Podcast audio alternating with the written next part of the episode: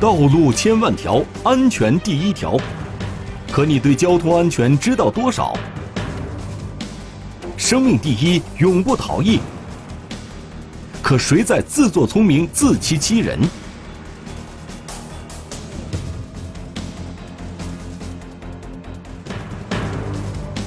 交通安全系列节目《罪责难逃》，天网栏目即将播出。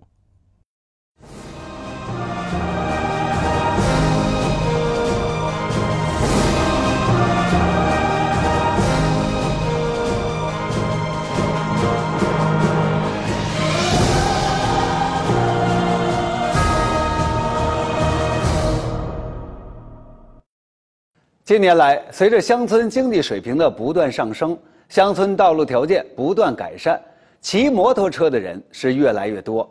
摩托车有着它特有的优势，和汽车比较起来，那是价格便宜，使用起来呢，在乡村小路上也更加的方便灵活。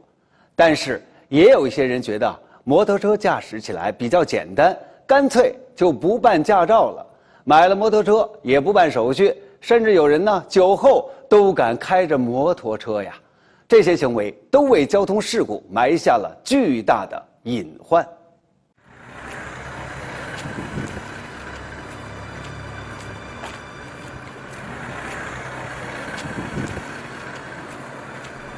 陆明浩和王志国是河北省承德市的两位交通警察。二零一八年四月十七日的凌晨零点二十五分。他们正在对一起疑似交通事故的现场进行勘查。报案人就说是他的妻子晚上在遛弯的时候，嗯，就说是好像是被车撞了，就说送到医院，抢救无效死亡，就回家报的案。按报案人的说法，死者是河北省承德市应寿营子矿区北马圈子村的一位女村民。现年六十五岁，是四月十六日晚饭后的八点半左右出门散步时出事的。每天都他他都拽着我，我俩出去溜达，比他早，这人晚点了，他就说你别出去了，我哥出去吧，一会儿就回来。我说中。民警了解到，死者姓王，是石老汉的老伴儿。通过家属描述，王老太当晚出门的时间是八点半左右，发现王老太倒在路边的时间是九点多。由此可以推断，王老太就是在这个时间段内出事的。因为急于送医救人，等到十七日零时左右，家属才报了警。因而交警到达时，已经是事发后的三个多小时了。现场勘查过程中，民警在路面上发现了一条长长的划痕。这个划痕就是比较单一，就是一个像一个金属在地面摩擦产生的一个划痕痕迹。当时咱们连现场的时候是十六点九。事发现场已经遭到了破坏。通过勘查，出事后死者没有出血，只留下了一滩呕吐物。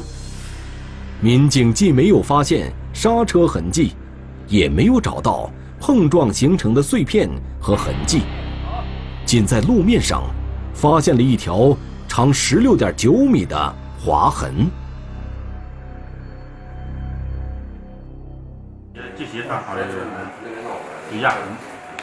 结合路面上那条十六点九米的划痕，大家认为这是一起交通事故的可能性很大。由于是夜间发案，现场勘查和摸排走访有待进一步展开。陆明浩决定再到案发现场去看看。案发现场处于村庄的主干道上。陆明浩与侦查员在距离案发现场的三公里以外，在从幺幺二国道进村的路口这里，找到了一个监控探头。从远端去掌握，看看有没有那个时间段在这个地方经过的所有车辆，不光是汽车，包括能用车，还有三轮车。这一块我们从这个外围入手。侦查员走访了周边的群众，虽然没有找到目击者，却听到有村民反映，出事的十六日当晚，村头一处拆迁工地仍在作业，有几辆渣土车来回穿梭村庄主干道，运送建筑垃圾。他们听到了大车过减速带产生的震动声。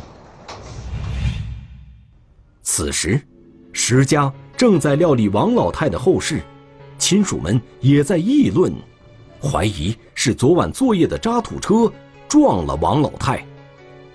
你们家属必定给提供的这个说这个大车，咱也不排除说是大车给造成这个伤害，就咱们也是跟这工地取得联系，就是联系这几个大车，就是咱们看一下吧，就是排查一下。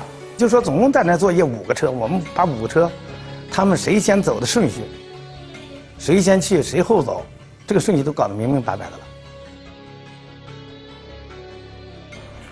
民警对每一辆车。都进行了反复的检查，力图从中找到能够印证事故的蛛丝马迹。如果有车的话，那么车跟人接触以后，一定要在车上留下痕迹。对，后边这是轮胎，你看这个。经过检查，民警没有在这些车上找到撞击后留下的痕迹，而法医接下来的发现，则彻底排除了。渣土车肇事的可能，在死者的左脚足背上，法医发现了一个轮胎挤压痕，而这样的痕迹还出现在了死者的鞋子上。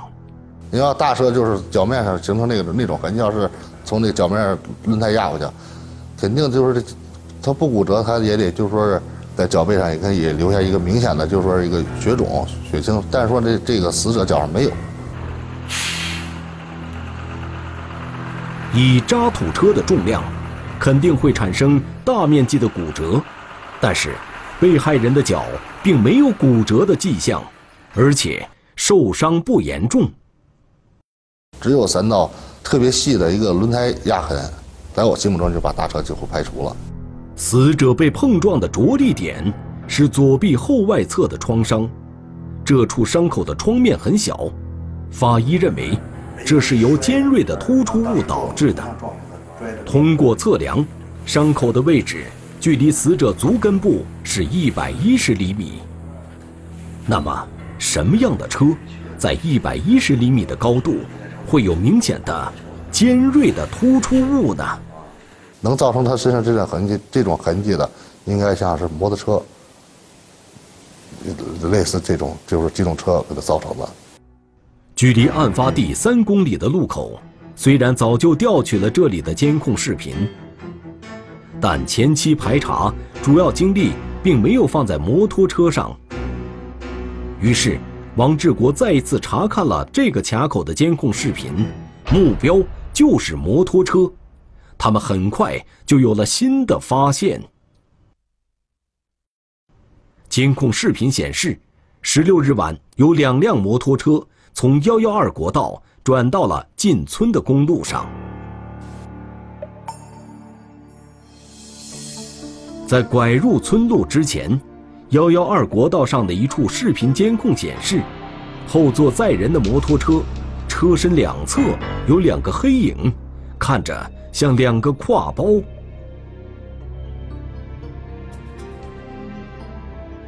民警利用后座人员挎包这一明显的特征，查找这两辆摩托车的来路。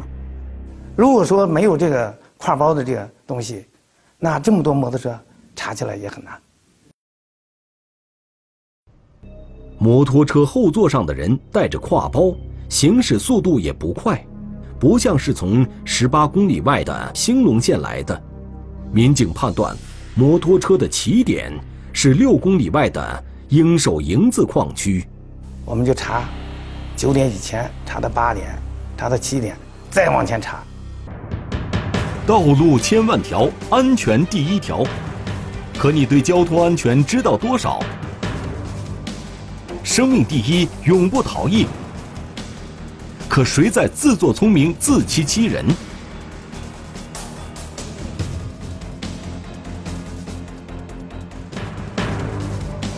交通安全系列节目《罪责难逃》。天网栏目正在播出。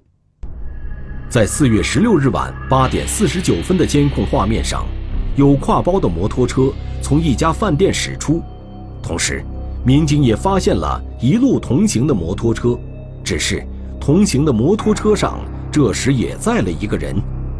因为在进村的监控画面中，并没有发现这辆摩托车载人，民警猜测，可能是顺路送一起吃饭的朋友回家，后来那位朋友下车了。所有的这个，呃，不挎包的就放过了，挎包的抓的最重要的东西。随后，民警让附近村民对带挎包的摩托车进行辨认，经过辨认，车上的人。是北马卷子村的高某一家。他们家在他们家在哪住？就在前面这儿住。是吧？还真像。还真像啥？就是他，这小子。高某会是肇事者吗？在高某家，民警发现了当晚高某驾驶的摩托车。开始也怀疑他，怀疑他就说是不是肇事司机。通过仔细检查。民警并没有在高某的摩托车上发现碰撞后的痕迹。他要是从营子回他们那个马圈的时候，就是说他们家不路过现场，在现场之前他就拐弯走了。经调查，高某回家的路的确不会经过案发地。那就分析，就他的这个伴儿，他的朋友，他得继续往前走。他的这个朋友要想回家，就一定路过这个事发地点。那么，另一辆同行的摩托车的驾驶员又是谁呢？然后他说，那个是他们一个同学。经查证，另一辆摩托车的驾驶员高某的同学名叫段某星，而此人早已不见踪迹，电话也无人接听。给他打电话联系不上。给我的感觉，凭我的经验，我感觉他的作案可能性就非常非常大。如果正常的话，电话开通他就应该接。最终，民警找到了段某兴驾驶的摩托车，通过比对，摩托车的轮胎花纹与死者的鞋子上的轮胎印相似，右侧刹车柄上有明显的破损，段某兴有重大作案嫌疑。民警继续与段某兴联系，因为当时咱们也是通过，就是说他的朋友、亲属，给他做大量思想工作，咱也咱也想到了，咱也就说是也也放出话来了，就是说你要再不回来，我们暂时上网要就是上网要要通缉你。二零一八年四月二十七日，段某兴在案发十一天后来到交警四大队接受调查，承认了自己肇事逃逸的事实。警方很快查清了事件的经过。据段某兴供认，二零一八年四月十六日晚，他与同学在饭店聚餐时，曾经喝了两杯酒。聚餐结束的段某兴在驾车回家途中，遇到了正在行走的王老太，由于反应不及时，右手把刮到了王老太，致王老太。倒地重伤，段某兴逃离了现场。事故发生时，车身瞬间倾倒，致使变速挡杆触地，这才形成了那条十六点九米的划痕。因为摩托车没有完全倒地，所以现场没留下更多的痕迹。而警方进一步查证获知。不仅段某兴的摩托车没有办理任何手续，属于无牌照的黑车，而且段某兴本人也没有取得摩托车驾驶证，属于无证驾驶。造成事故的主要原因有三个：一个是我们驾驶人他酒后驾驶；第二个他本身也属于无证驾驶；那么另外这个摩托车本身也有问题，它属于没有号牌。以上三个原因综合起来，造成了本案。这滩呕吐物是王老太生前留下的，在她最需要救助的时候，段某兴却逃离了现场。我们的道路交通安全法还有我们道路交通事故处理程序规定对此有明确的规定。第一，发生事故之后，驾驶人应当立即停车保护现场；第二，如果造成人身伤亡的，还应当立即抢救伤员；因为抢救伤员导致移动现场的，还应当标明位置。二零一八年十一月二十八日，河北省承德市英寿营字矿区人民法院对此案作出判决：被告人段某兴犯交通肇事罪，判处有期徒刑六年，并赔偿被害人家属经济损失。二十一万八千九百七十七元。道路千万条，安全第一条。可你对交通安全知道多少？生命第一，永不逃逸。可谁在自作聪明、自欺欺人？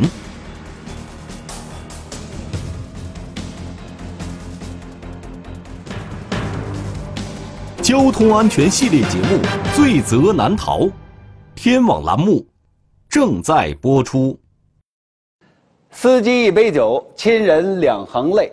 这句话说了很多年了，但是啊，人们一直有一种错觉，好像这句话是专门对那些啊开大型的机动车的司机来说的。那对于骑摩托车的人来说呢，似乎没有什么意义。但是这完全不是这么回事儿。你想。摩托车那也是机动车，驾驶摩托车同样要遵守交通法规。酒驾对于摩托车司机来说同样是危险的，而且由于摩托车对骑行者没有那些外部的保护，酒后驾驶摩托车其实比开那些大型的车辆更加的危险。二零一八年九月二十五日，中秋节后。贵州省凯里市庞海镇卡房村的杨某华一家人，用苗族特有的方式为父亲杨某清举行了葬礼。亲戚朋友都为杨某清的意外离世痛心不已。我们都认为是他那个他那个是啊意外死亡的，摔的，自己摔的。杨某清平时喜欢喝酒，因醉酒跌倒路边的情况时有发生。平时比较爱喝点酒嘛。那天晚上，他也喝了点酒。九月二十三日晚上十点多钟，卡房村的一名村民发现同村的杨某清倒在卡房小学路口不省人事，嘴边的地上还有少量的血迹。村民感觉苗头不对，马上报了警。庞海镇派出所的民警及时赶到了现场。我看喊呐，看喊没喊得起啊？啊？啊啊啊！别动，别动！民警没能叫醒杨某清。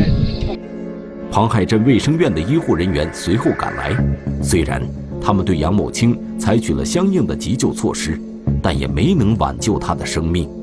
就是医生一确认，就是在现场一确认，这个死者已经断气了，死亡了。杨某清。为什么会深夜倒伏在公路上死亡呢？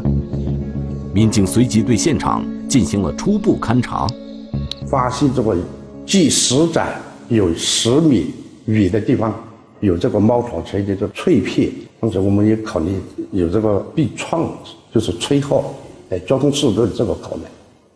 你看着有没有被压的痕迹？我们看到有没有？如果杨某清是被撞身亡的，那么在他身上。应该会留有伤痕，但是经现场检查，杨某清衣冠整齐，民警并没有发现外伤。也许现场发现的那些碎片之前就已经散落在公路上了，与杨某清的死亡并没有关系。在勘查的过程中，众人都闻到了杨某清身上散发出的酒味儿，民警初步怀疑杨某清的死亡原因与醉酒有关。庞海镇卫生院的医护人员也认为，杨某清是因酒精中毒而猝死的。我们都认为他是喝酒意外摔倒死亡的。第二天，杨某清的家属开始安排丧葬事宜。我们这个少数民族嘛，他讲究的是个日子嘛，嗯，怎么说呢？我们也比较困难，就两三天就办了。那那两天不办的话，要还要等个个把星期。说实话，我们也承受不起。九月二十五日葬礼当天，二十三号晚上和死者杨某清一起吃饭的朋友也来到了葬礼现场。这个人无意间的一句话，让杨某华对父亲的死因产生了疑问。他说：“啊，以前他喝的啊喝的很多，平时他喝酒喝的很多，但是那一天他没有平时喝的一半都没有，就是说了喝喝了倒了一碗白酒，就喝了几口就不喝了。”杨某华心里琢磨，喝了不到一碗酒，以父亲的酒量，不应该醉倒在路上，更不至于到把自己摔死的份上。不过，葬礼上人多势杂，杨某华没有心思多想。等安葬了父亲，杨某华越琢磨越觉得不对劲儿，总感觉父亲的死因另有蹊跷。于是，他忍不住来到父亲出事的公路旁转悠。在这里，他注意到卡房小学的门口有个监控探头，正对着父亲出事的地点。杨梦华便抱着试试看的心理，去找了庞海派出所的民警。我们就不甘心，所以也想想着那个有监控嘛，所以说回来正好在那个位置想看一下。庞海派出所的民警调取了卡房小学门口的视频监控，这个监控果然记录下了杨某清倒地的过程，只不过他不是自己摔倒的，而是被摩托车撞倒的。哎，就发现这个死者是被这个二轮摩托车哎撞倒在那路边了。监控显示，九月二十三日晚上九点五十八分左右，杨某清出现在监控画面中。他由东向西走在公路边上，走路姿态正常，看不出醉酒的迹象。十秒钟后，杨某清走到了一棵大树后面。此时，一辆两轮摩托车从他背后疾驰而来。由于大树的遮挡，这时在监控中看不到杨某清，但能看到两轮摩托车倒地旋转。在公路上滑行出去大约十米远，司机也从摩托车上摔了下来。随后，司机从地上迅速爬起来，穿上摔掉的鞋，走到大树后面停留了一下，紧接着跑回到摩托车旁，扶起摩托车，快速向西驶离了现场。而杨某清却再也没有从大树后面走出来。视频监控说明，杨某清的死不是一场醉酒意外。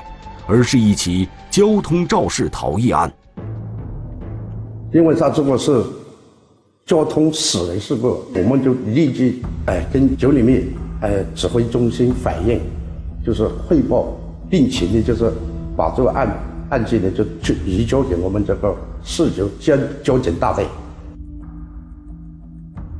二零一八年十月五日，凯里市公安局交警大队的民警接到庞海派出所的转警后。当天就来到案发地点进行复勘。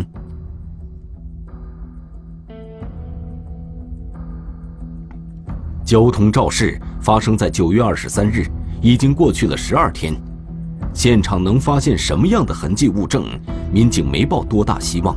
但是经过仔细勘查，民警在现场发现了几块可疑的碎片。你看哈，这块。应该就是我踏板的，啊，我别别的的，还有纸块。没什么肇事摩托车倒地后滑行出去，从碰撞点到摩托车滑停的位置大约有十五米，在这个范围内，民警在道路边缘发现了五块碎片。当时是在一个面积约七至八平方米的这么一个道路边缘线上，零星的洒落，嗯，每块洒落物之间的距离。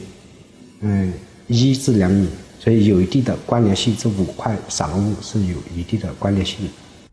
这五块碎片的位置并不集中，而且呈带状分布。但是民警认为，这种状态有可能是被过路车辆拖带后形成的。关键的问题是，这些碎片是什么车留下的？根据这个材质来说，就是很有可能就是说是摩托车那个大灯。大灯位置有那个黑色的那个呃包裹物，我们怀疑就是说是摩托车大灯留下来的，就是破损之后可能会留下这个东西，就是仪表还有这个仪表盘。现场发现的五块碎片，应该就是九月二十三日晚肇事摩托车撞人后遗留的。不过，肇事摩托车具体是什么车型，民警无法通过监控分辨出来。顺着肇事摩托车逃逸的方向，在凯狮县往西，距离案发现场约一百五十米的地方是一个小岔口，正对路口刚好有一个治安监控探头。这个路口是转在这个卡房村三组和五组的这个一个小的很很小的一个路口，刚好这个监控，嗯，拍摄到一个小的角落，一只是一一小屏幕。左下方一个小小的一个角落，就在监控画面这个小小的角落中，晚上十点零一分，一辆摩托车从这里急速通过。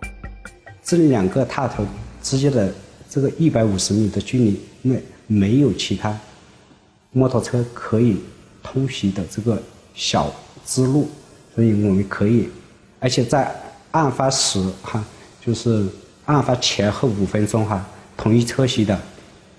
没有从这个两个监控视频里面出现过，嗯，我们当时我们的侦查方向应该初步确认就是同一辆摩托车。这条小路可以通往卡房村的三个组，民警推测嫌疑人很可能是卡房村的村民。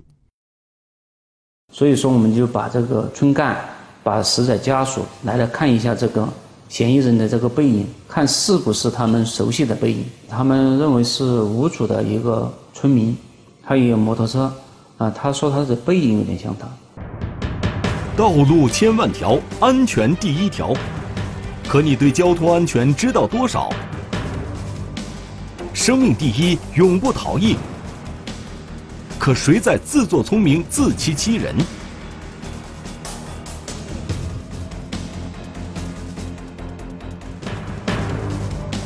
交通安全系列节目《罪责难逃》，天网栏目正在播出。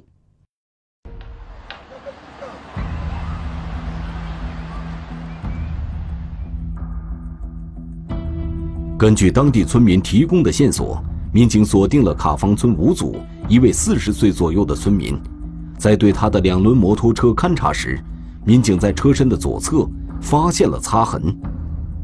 你看这些都是新痕迹，因为一般刮的话，这里肯定刮不到，因为有保险杠杆了。啊，有保险杠杆了，肯定一般都是挂在这个位置上了。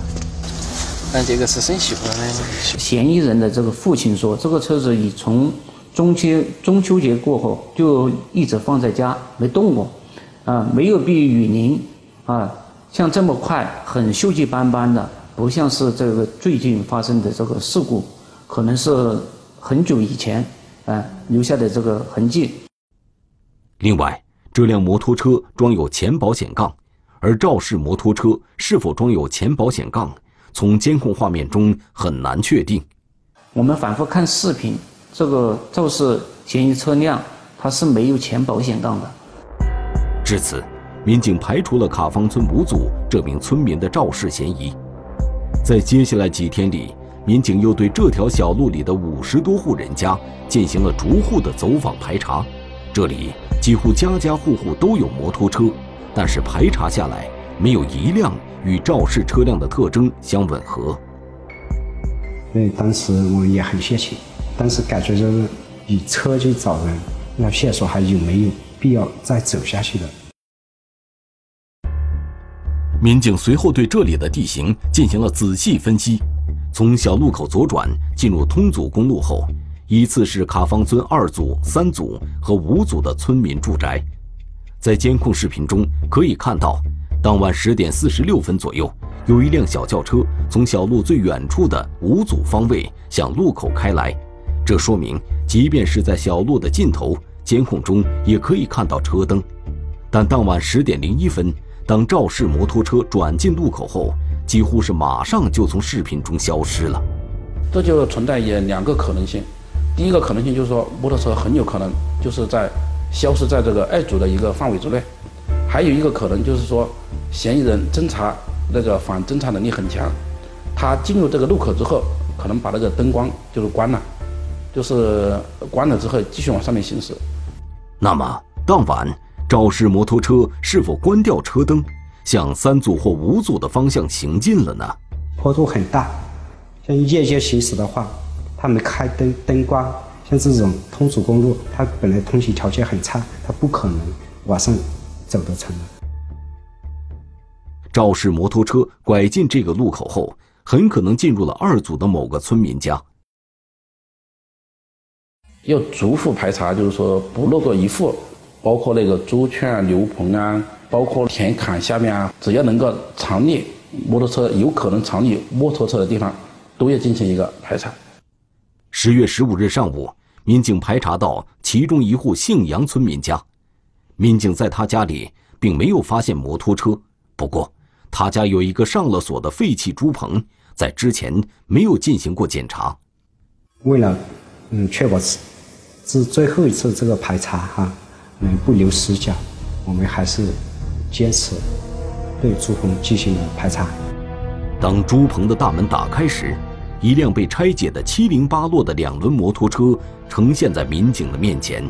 在我们农村地区哈，摩托车很老旧的话，基本上就任其它自己烂掉，基本上就管那种。但是这这个猪棚的这个摩托车，为什么？拆卸的那么完整。尽管这辆摩托车已经被拆解的支离破碎，但民警还是在它右侧的一些部位找到与地面接触造成的搓擦痕迹。另外，在摩托车的仪表盘上方，民警还发现了一处破损，缺口的形状刚好与警方在事发现场提取到的一块碎片相吻合。这时，民警可以确定。这辆两轮摩托车就是他们苦苦寻找了十天的那辆肇事车。马上就是联系通过电话，嗯，联系那个摩托车那个所有的。呃，摩托所有人呢，当时跟我们在电话里面说他在黄平县，他在黄平，他说在那边办事情，所以我们就要求他去黄平县交警大队，就是等待我们专案组民警。当天下午，这辆摩托车的主人二十岁的杨某秋。来到黄平县公安局交警大队，随后被等候在那里的专案组民警带回凯里市公安局交警大队进行讯问。讯问过程中，民警向杨某秋出示了一张照片，这是民警比对事故现场的碎片门上的破损时拍下的。面对这张照片，杨某秋无言以对，承认了自己肇事逃逸的事实。行驶到考王小学那个路口，有一个摩托车转弯过来的时候开启远光灯，我看不到他。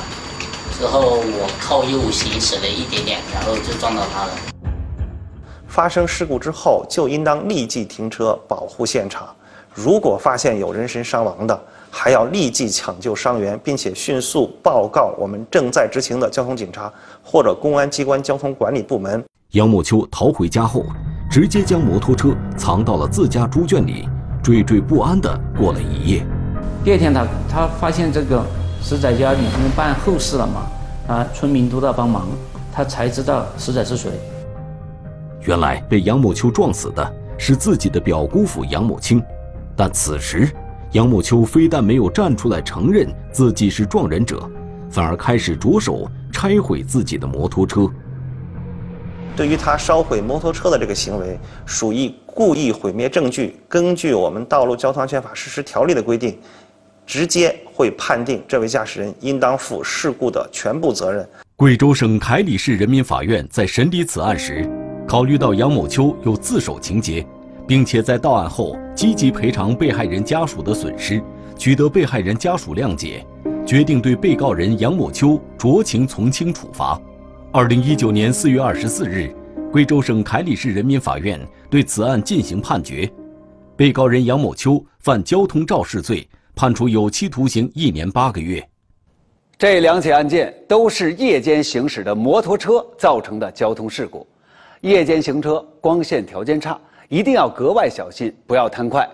酒后驾驶摩托车更是要绝对的禁止，因为摩托车也是机动车。驾驶人员一定要在健康清醒的状态下，合法合规的驾驶手续齐全的摩托车。这样做，无论是对自己、对他人、对社会，都是负责任的表现。